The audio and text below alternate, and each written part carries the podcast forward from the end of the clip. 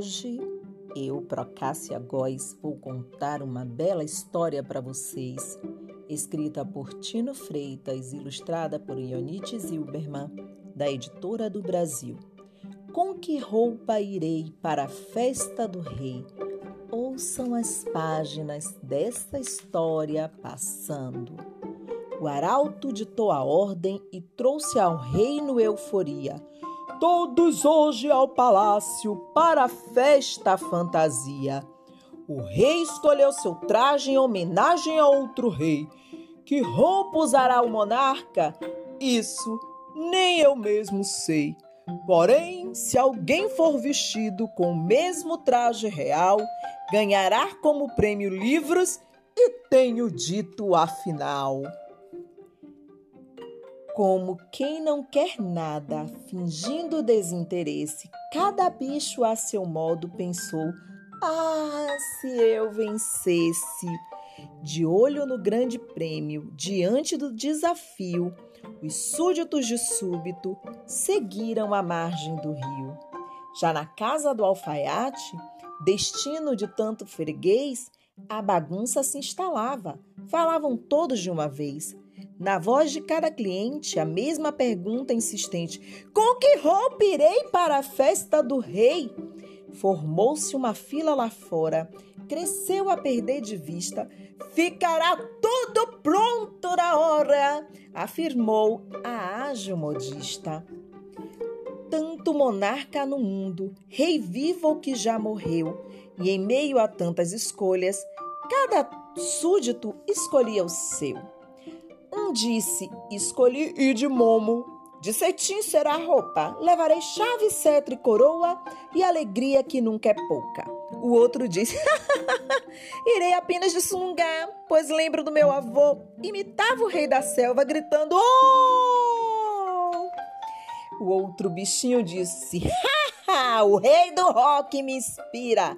Fico bem de macacão, vou de botas, lenço e topete e um belo cinturão. O outro disse: Ah, um xodó de chapéu de couro como o rei do baião. Irei ao forrobodó de sandália e gibão. O outro animalzinho começou a dizer: Irei feliz a cantar até a língua dar nó, vestido como um rei da Espanha que usa paletó. Ah, mas o outro disse: Serei o rei do futebol pois nunca dou pontapés, vou de chuteiras, visto um calção e camisa número 10. Ah, mais um animal muito esperto disse: Como rei do tabuleiro, irei de branco ou preto. Talvez, não quero usar listras, acho que vou usar xadrez. Outros reis foram lembrados, faraós, imperadores, sultões, atletas, músicos, cientistas em suas artes, soberanos, campeões tesoura, agulha e linha, manequins, giz e tecido, a fantasia surgia a cada rei escolhido. O artesão afamado tinha tamanho talento que conseguiu entregar os pedidos a contento. Um alfaiate por todos, um traje para cada um, dali saíam para a festa, até restar nenhum. A caminho do palácio, sem pressa e sem fantasia, encontraram Jabuti, com ares de fidalguia. Um passante não resiste e perguntou curioso: Você vai para a festa sem vestir nada, gaboso? Vou te contar, amigo, o que me diz a intuição. O nosso rei desta vez fará algo sem noção. Surgirá como rei da história de um grande dinamarquês, soberano dos contos de fadas, maravilhas de era uma vez.